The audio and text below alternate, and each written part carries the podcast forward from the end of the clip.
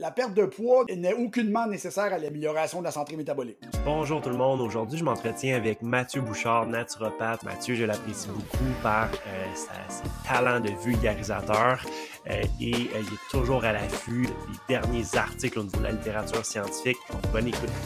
Donc, bienvenue Mathieu. Ben, content de t'avoir avec Merci. moi ce matin. Écoute, grosso modo, Mathieu, ça faisait longtemps qu'on on en parlait, que j'avais hâte de, de, de, de t'avoir, d'avoir une discussion avec toi.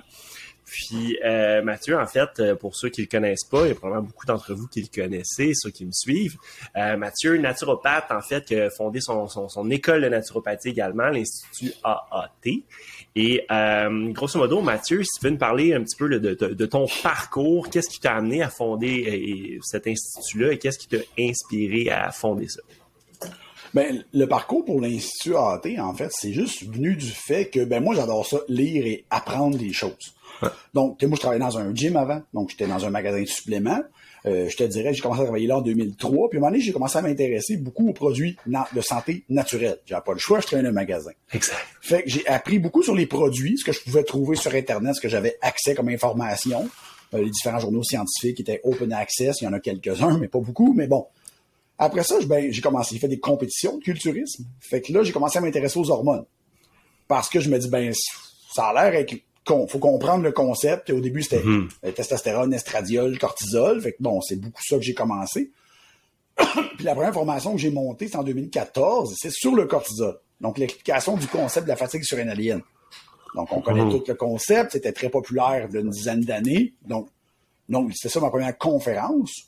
Pour après ça me rendre compte que, ben, dans le domaine des entraîneurs, il y avait des lacunes phénoménales en connaissance de la physiologie humaine et de l'endocrinologie. Et pourtant, bon, on faisait des claims fantastiques là-dessus. Mhm. Fait que je me suis dit, ben, pourquoi pas prendre l'information que je sais, prendre l'information des études et des différents livres et de faire des condensés. Donc là, l'idée est venue de faire l'Institut AAT. Cool. Cool. Parce qu'au début, c'était pas une école de naturo, c'était seulement des cours à la carte de fin de semaine. Les gens achetaient les cours, on- on- c'est en présentiel là, dans le post-Covid, pré-Covid. Ouais, ouais. Dans le bon vieux temps. Ouais. fait que c'est, ça a été, c'est parti de là. Mhm. Euh, je te dirais que en 2015-2016, là, l'idée d'institut AAT en soi est née. là. J'ai commencé à écrire des cours plus compliqués. Euh, je te dirais qu'avant qu'on crée l'école, il y avait environ euh, sept cours de fin de semaine Mhm. de, de- qui existaient. Là. Ben, c'est vraiment intéressant, ça, tu sais, puis euh, chapeau à toi d'avoir euh, justement euh, mis ça au monde d'une certaine façon. Ah, parce j'ai que eu de l'aide, j'ai eu de l'aide. Ben, j'en doute tout pas. C'est ça qui est le fun, tu t'entoures d'une équipe. Puis tu sais, souvent dans, dans, dans, dans ces milieux-là, je pense à l'entraînement et compagnie. Tu sais, on parle souvent du bro science et compagnie, mais souvent des gens qui veulent super bien faire. C'est juste que des fois, ils n'ont pas accès à cette synthèse-là ou à cette information-là ou les bases. Fait que, tu sais, si tu peux ré- réussir à bien justement amener ça à tout ce, ce, ce bassin de professionnels-là et de gens-là, c'est merveilleux. Puis justement, c'est une des choses que j'apprécie beaucoup de autant tes posts te suivant sur les médias sociaux. Euh, t'es, t'es, t'es, t'es, fan de tout ce qui est volet littérature.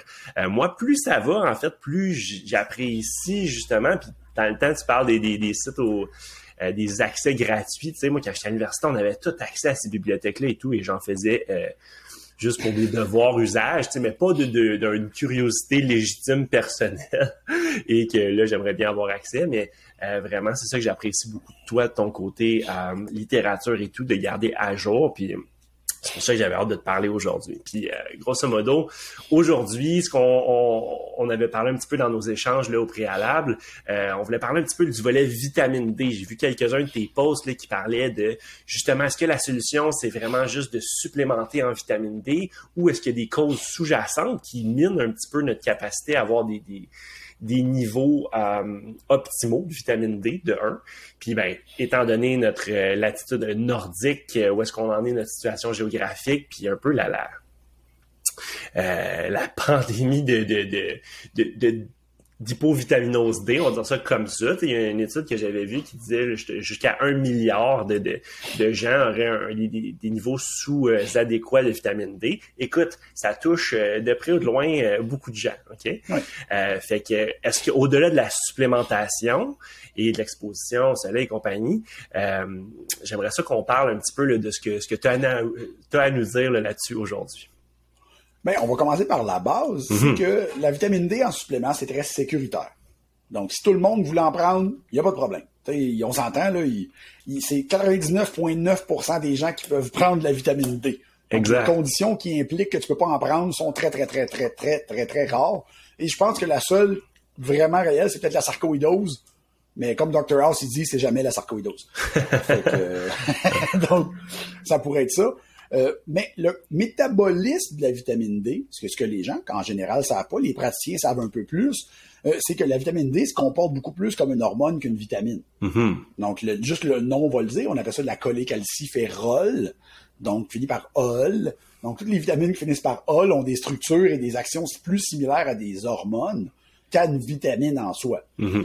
Donc, on sait que la, vitamine D qu'on prend, comparativement à euh, d'autres vitamines, donc toutes les vitamines hydrosolubles, en fait, c'est pas une forme que le corps peut faire quelque chose avec. Donc, le, le, le, le corps doit métaboliser la cholécalciférol pour avoir un effet. Donc, c'est un, paquet d'enzymes qui font ce mécanisme-là. Euh, celle du soleil est un peu différente parce qu'on va métaboliser à partir de cholestérol. Donc, c'est un, c'est un peu différent. Il faut être exposé au soleil à une certaine quantité de temps. Donc, c'est un peu le, concept de la vitamine D de base. Donc, les gens, il faut mm-hmm. qu'ils comprennent ça. Après ça, quand tu étudies un peu la vitamine D, moi, mon, un de mes mentors, c'est un docteur Alex Vasquez, qui est chiro, naturo et ostéo, donc les trois doctorats que tu peux faire professionnels. Exact. C'est impressionnant. Euh, c'est un de mes mentors, c'est une des premières personnes avec qui j'ai étudié la médecine fonctionnelle. Donc, hmm. euh, lui, il a des vidéos sur la vitamine D, il en a des tonnes. Donc, il faut comprendre que le métabolisme de la vitamine D est influencé par à peu près tout. Donc, c'est un coup tu le fouilles, tu vas trouver quelque chose qui influence la vitamine D. Mm-hmm.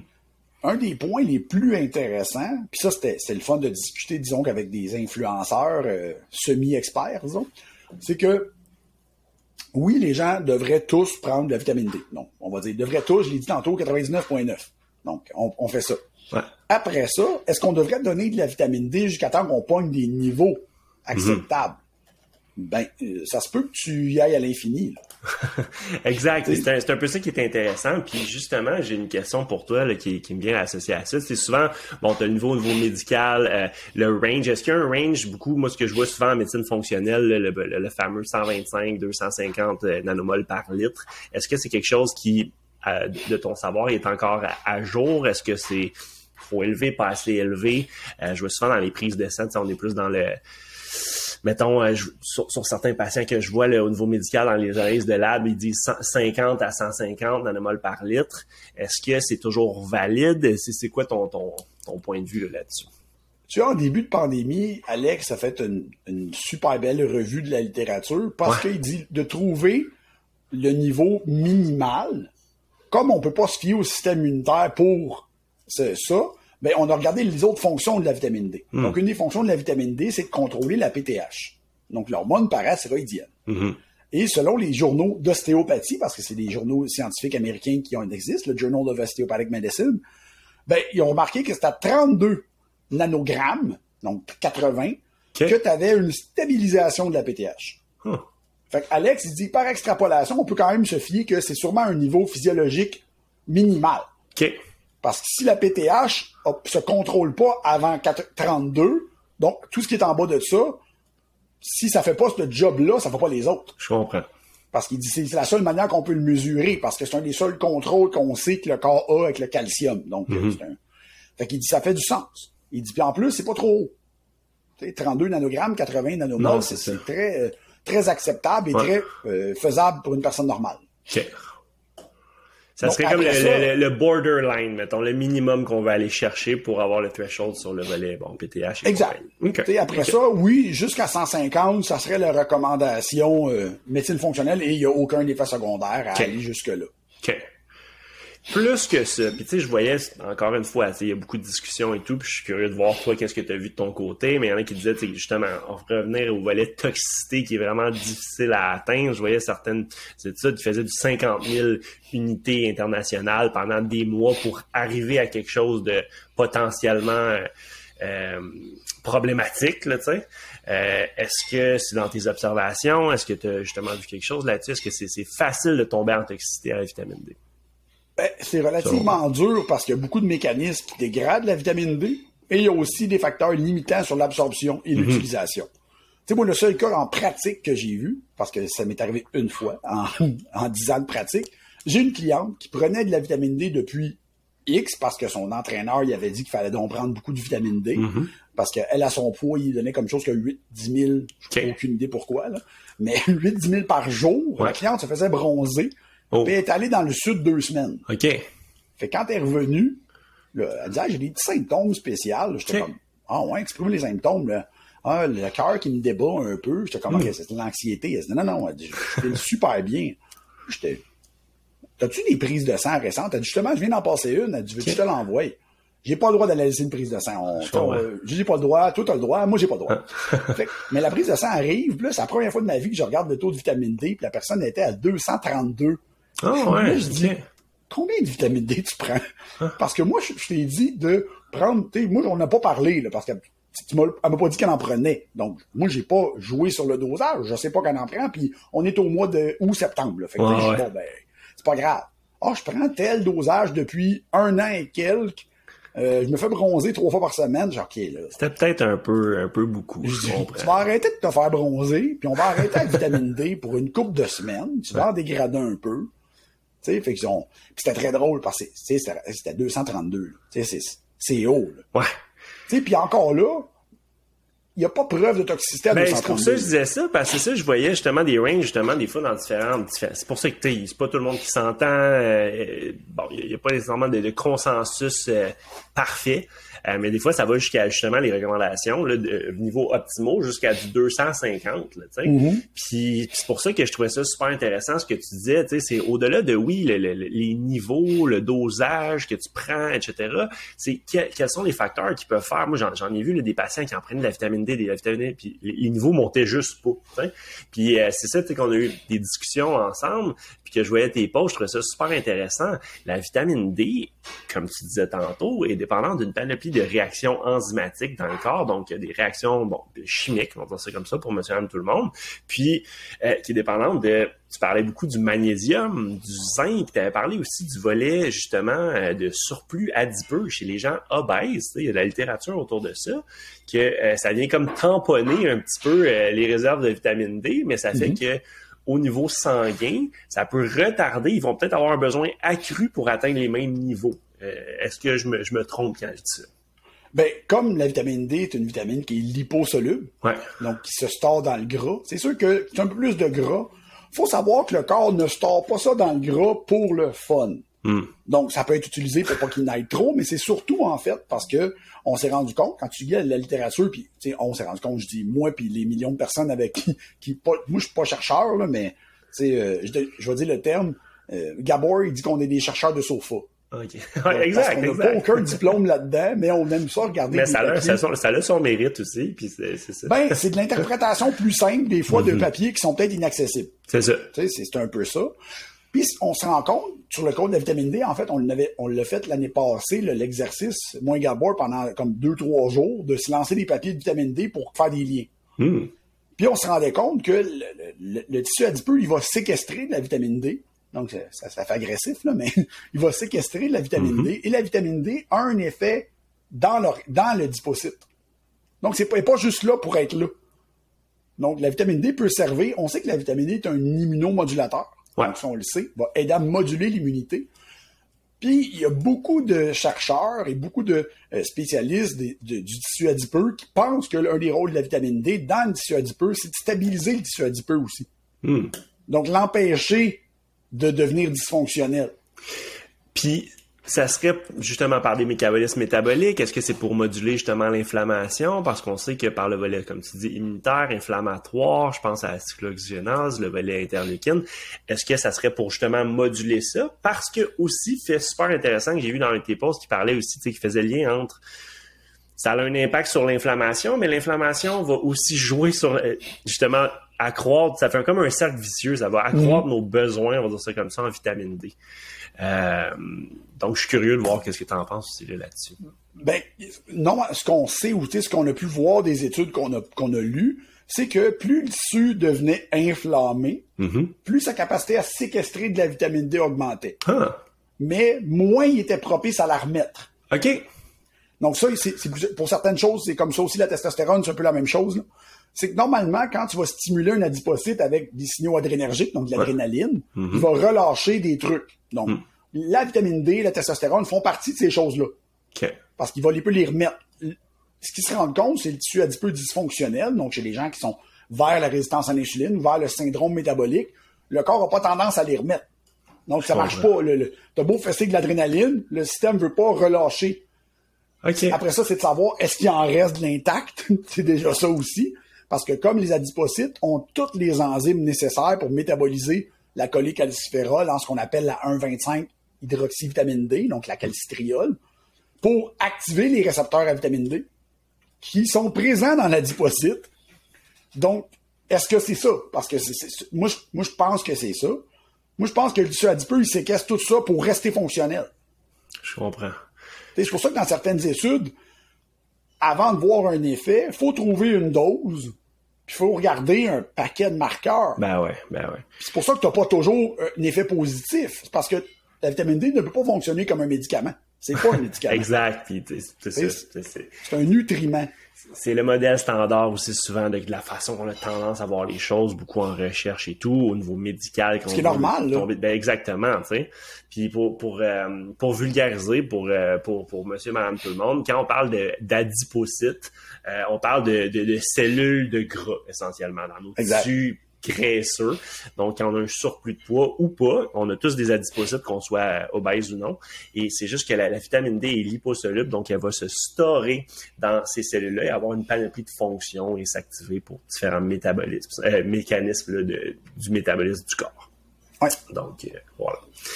Tu sais, ce qui, a mis la puce à l'oreille, euh, je te dirais, de beaucoup de chercheurs, c'est quand le journal de médecine ostéopathique, voilà quelques années, tu as sûrement vu cet article-là, que euh, si la personne était carencée en vitamine D, euh, en magnésium, t'as beau lui donner de la vitamine D, il n'y a rien qui se passait. Ouais, j'ai vu ça, ouais. Là, il mettait du magnésium sans mettre de vitamine D, puis le taux de vitamine D augmentait. t'es comme, OK, il y a quelque chose qu'on n'a pas compris, c'est la vitamine D. Exact. Puis après, ben, tu te mets à googler ça maintenant, tu sur les, différents journaux scientifiques, zinc, puis magnésium avec vitamine D, tu te rends compte que, hop, les taux augmentent si tu donnes ces deux choses-là, pas de vitamine D. Exact. Exact. C'est ça que je trouvais super intéressant. Comme tu dis, euh, euh, toi puis moi, on est un petit peu à l'affût de ces trucs-là, autant de nos expériences cliniques que de, bon, être à l'affût de la littérature. Moi, j'aime ça suivre tes posts juste pour ça euh, aussi. puis tu vois, justement, l'importance de, de, de, voir pas juste la vitamine D comme une chose, mais de voir toute l'interrelation avec tous les autres systèmes, les autres réactions du corps et évidemment les autres nutriments qui sont impliqués dans ces réactions-là. On a tendance à vouloir isoler vitamine D, OK, ça, ça, ça, ça, ça, mais OK, il y a des synergies dans tout ça. Puis ça revient à un petit peu, je trouvais ça super intéressant, là, ce que tu disais, tu sais, le volet, bon, si on a un surplus euh, de, de, masse adipeuse, comme pratico-pratique, ça se peut que ça challenge bon nos, niveaux de vitamine D, on va dire ça comme ça. Fait que c'est de penser, est-ce que j'ai potentiellement euh, du poids à perdre un petit peu? Est-ce que ça, va me prendre une dose un petit peu supplémentaire pour arriver là le temps que je deal avec ça?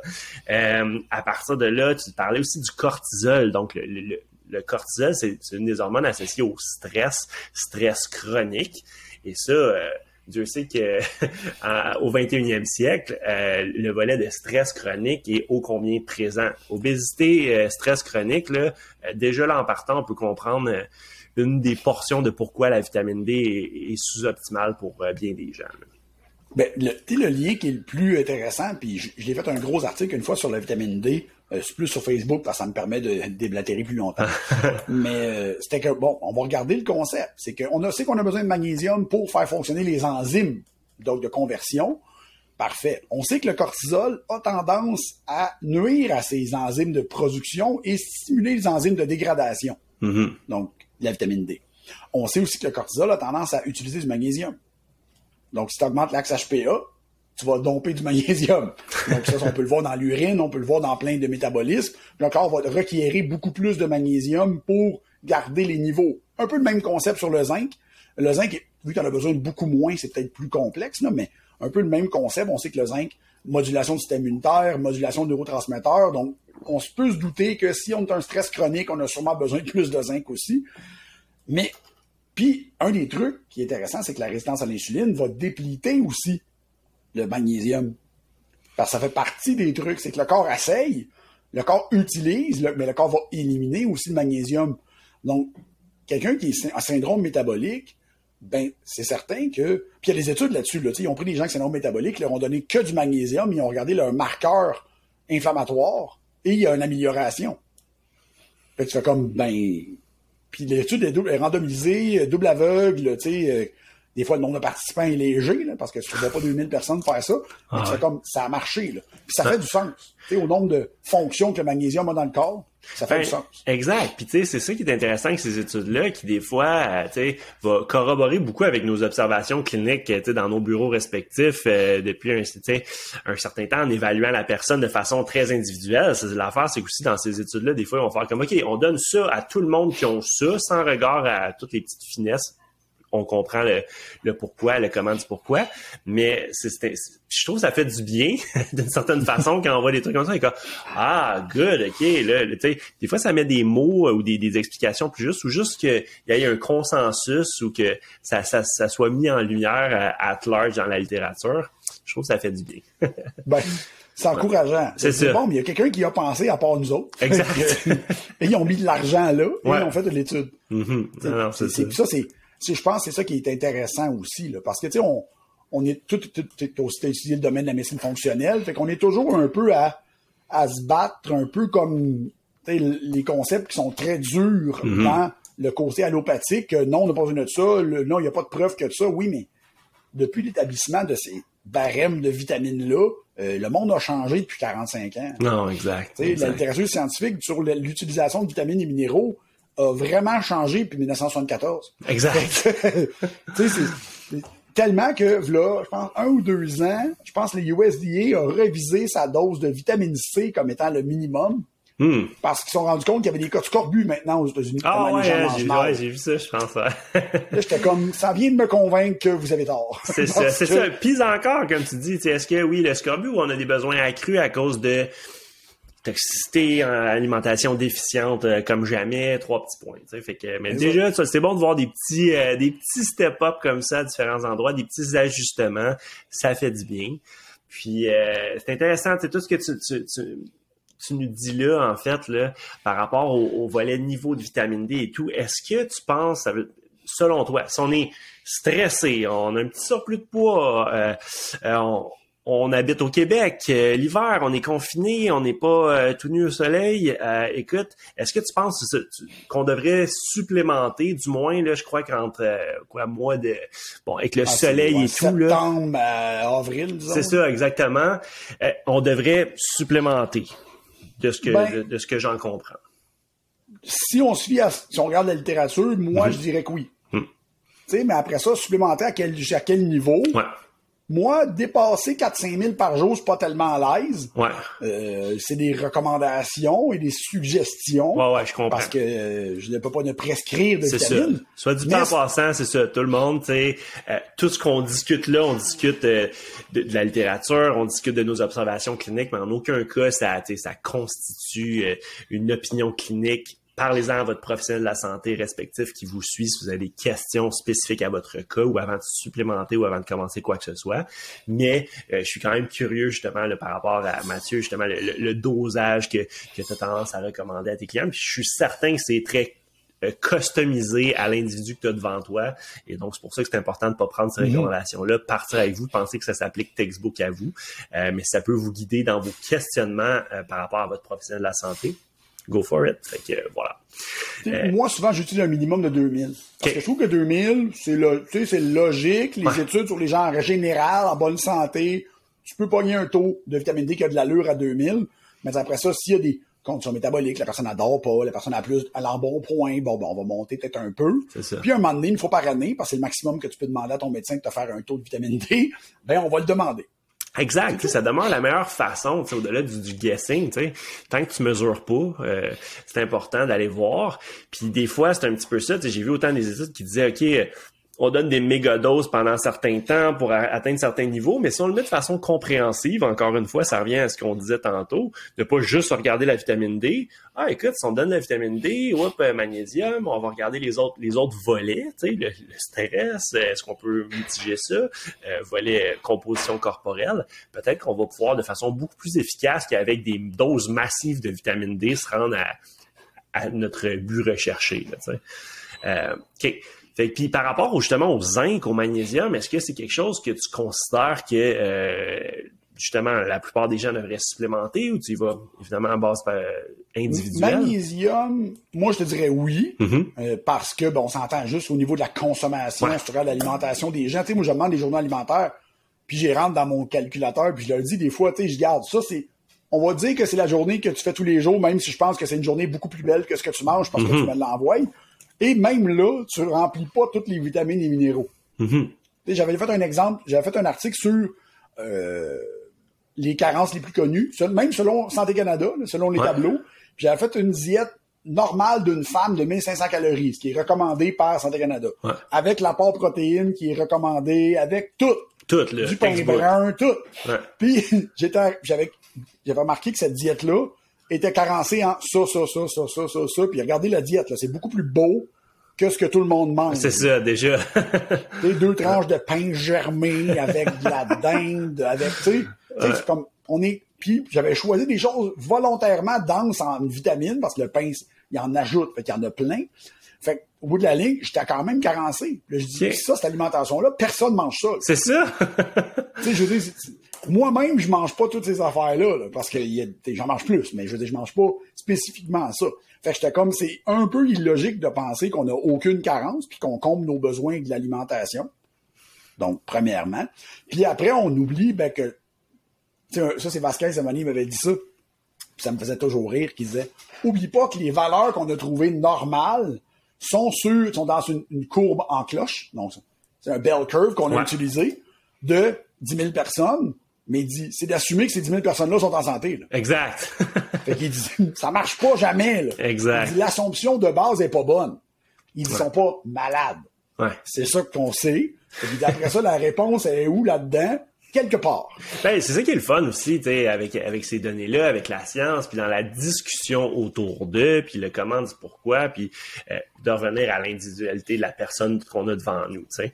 Puis c'est, c'est, c'est, moi je le répète souvent dans différentes capsules, le magnésium entre autres, là, c'est comme écoute, si tu veux aller au magasin de suppléments, là, puis euh, juste faire un wild guess, là, Chute du magnésium, essaye ça, puis euh, les chances sont que ça va potentiellement t'aider, même si tu le ressens pas nécessairement directement. Mais tu sais, aussitôt que tu as du stress, euh, volet toxicité moindrement, pour ça je vois souvent les femmes, volets estrogéniques, euh, anovulants et compagnie, qui sont un peu plus sensibles à ça. Euh, mais le magnésium, là, écoute, combien de fois là, des, des, nuits de sommeil qui ont été changées là, pour, pour certaines personnes, puis comme tu disais, par rapport à l'alimentation, mais qui même les, les, sols qui sont appauvris là, avec l'agriculture de masse et compagnie, euh, ils montraient beaucoup de magnésium là, dans notre alimentation de base, même si tu veux aller chercher ton RDA parfait, c'est déjà plus difficile.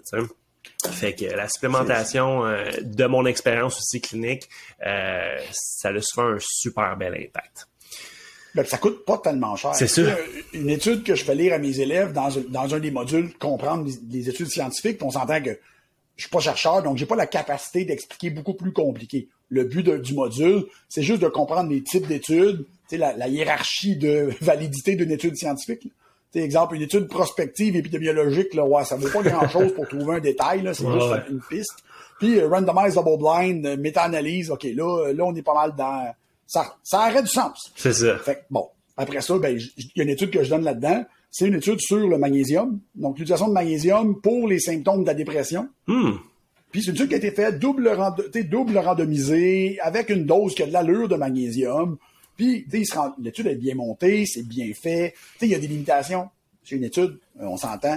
Mais quand tu arrives après ça, ils disent, un des points de l'étude, c'est que malgré les limitations, faut qu'on, ils disent, le fait que le magnésium coûte environ 15 dollars par mois pour les avantages qu'on voit, même si les avantages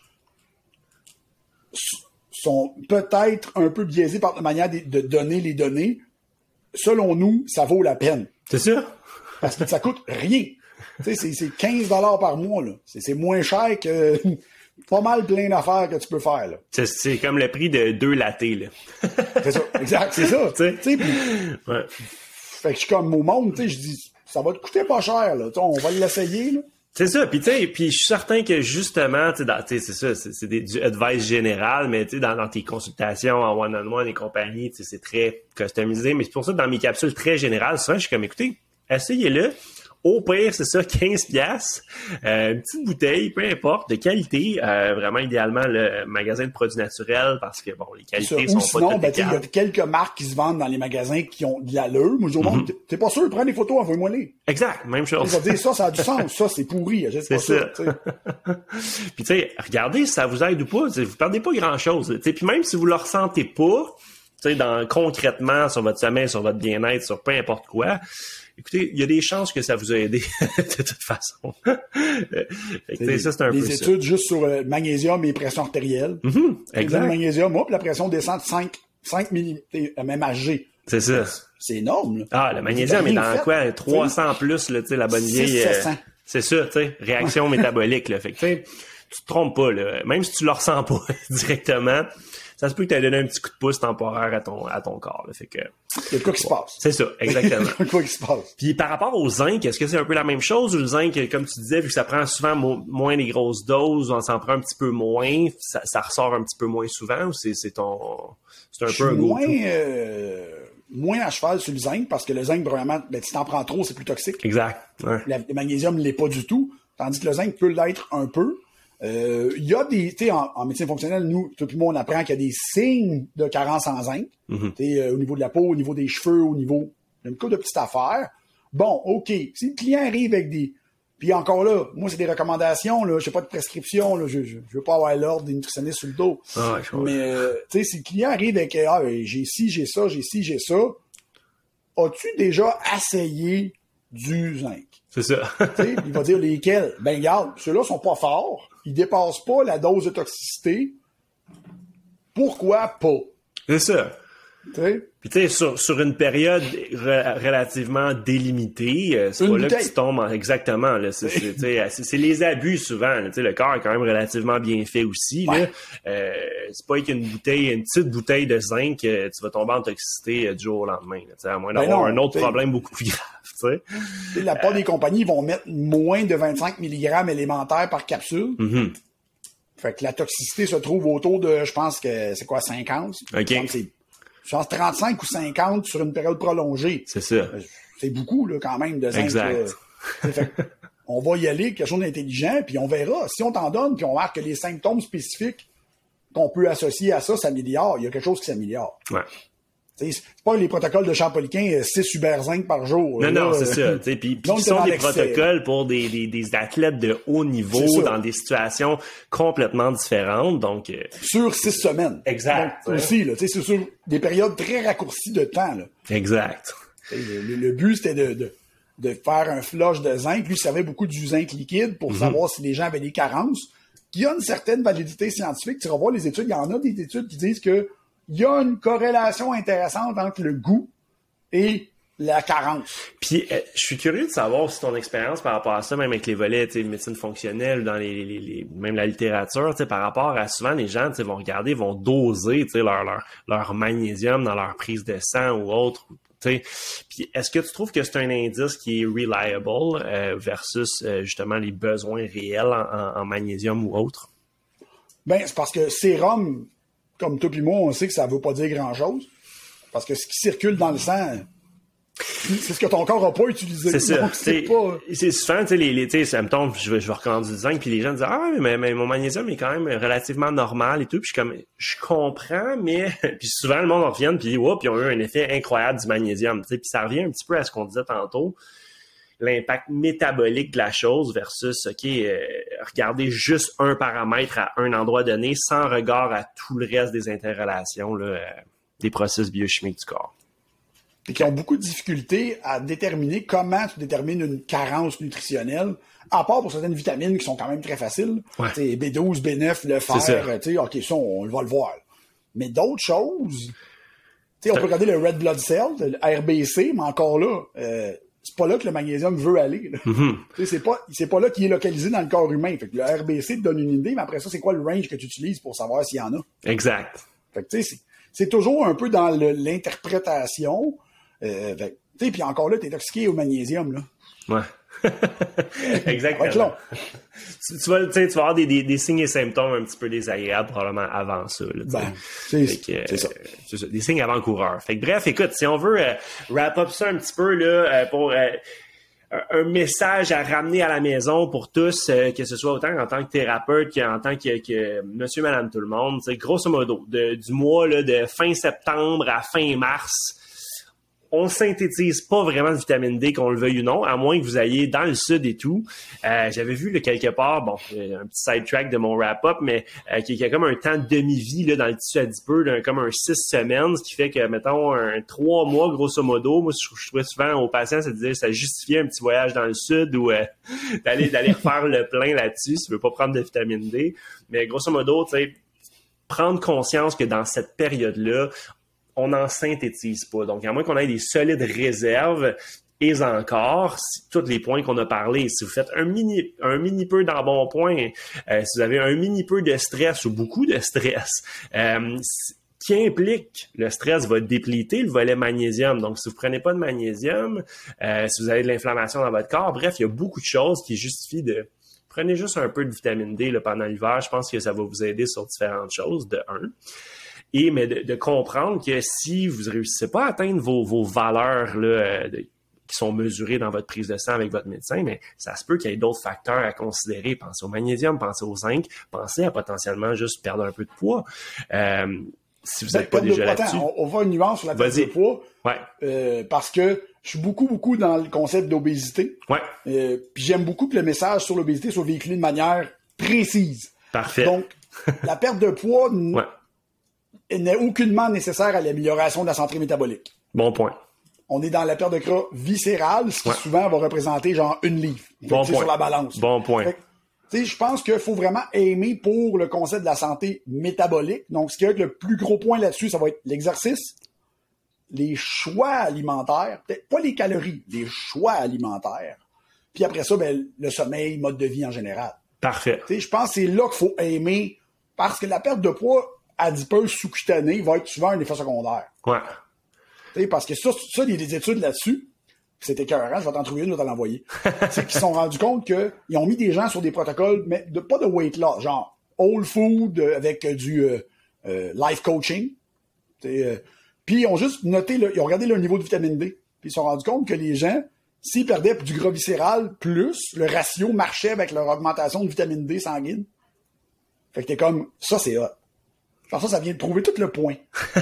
que la personne n'a pas besoin de perdre du poids. Exact. Tant que ça, tu sais. Puis c'est une très bonne précision, puis merci de cette précision-là, parce que des fois, les gens, justement, avec un surplus de poids, déjà, sont, sont, sont, sont un peu... Euh, c'est pas les, les achaler avec ça, nécessairement, que justement, le volet métab de modifier son métabolisme. Puis comme tu dis, ça peut représenter une livre, dans le fond. Fait que, c'est de pas se fier à la balance ou au poids, nécessairement, ou à la balance externe, mais au-delà de là, à la santé métabolique, de bouger, de, justement, qu'est-ce qu'on mange, des, aliments idéalement le moins transformés possible, des whole foods. Puis je pense que ça va, avoir un, effet, euh, beaucoup moins euh, chiant comme, euh, comme objectif à avoir et beaucoup plus réaliste par rapport à ce qu'on parle. Ben, je, pense que c'est ça mon, message de fin. C'est que c'est plus intéressant de regarder la santé métabolique d'une personne. Oui. Puis qu'est-ce qu'elle peut faire pour l'améliorer que toujours focuser sur. Il faudrait se perdre un petit livre, imaginez? non. À part peut-être pour les articulations, ça peut être un peu plus tough. Le reste du corps, lui, il s'en sac. Exact. C'est que le gras sous-cutané est une réserve, est un mécanisme de protection. Pourquoi il s'est accumulé? Écoute, on pourrait en jaser pendant des heures. Mais après ça, c'est pas nécessaire de perdre du gras sous-cutané pour être en meilleure santé. Exact. Exact. Puis tu sais, ça, ça, ça, devient moins décourageant aussi vu de cette façon-là. Puis euh, c'est vraiment là qui est l'essentiel. Puis on pourra en reparler même éventuellement dans d'autres capsules, le volet, tout ce qui est syndrome métabolique, puis ce que ça mm-hmm. implique. Sans avoir nécessairement focusé sur le volet peut-être plus physique ou même esthétique de la chose. Là, fait que très bonne nuance, merci de l'apporter. puis je vous encourage même à aller voir toutes les autres posts de Mathieu justement qui parlent beaucoup du syndrome métabolique versus l'obésité versus vraiment de ramener à l'essentiel puis à qu'est-ce qui est important pour être essentiellement dans une santé optimale, dans un meilleur état de santé et euh, vraiment vulgariser tout ça. Je te trouve excellent de vulgariser la littérature pour, euh, pour tous, autant pour des praticiens euh, ou des gens qui veulent apprendre que monsieur et madame tout le monde. Donc écoute, si les gens veulent te suivre, ils peuvent te voir, ils peuvent te voir, je crois, sur Instagram, c'est de, de Holistic Andy. Exact. Mathieu Bouchard ou Matt Bouchard, The Holistic Andy. Même chose sur Facebook. En fait, j'ai le même non sur Facebook, sur ma page euh, Excellent. On va mettre ça dans les show notes, on va mettre ça dans, dans, le bas de la, présentation. Puis écoute, euh, au plaisir Mathieu, ce fut euh, un, super moment, super informatif et j'ai bien hâte qu'on se réentretienne ensemble. Ben moi aussi. Merci, bonne journée. Ciao. Bonne journée Max.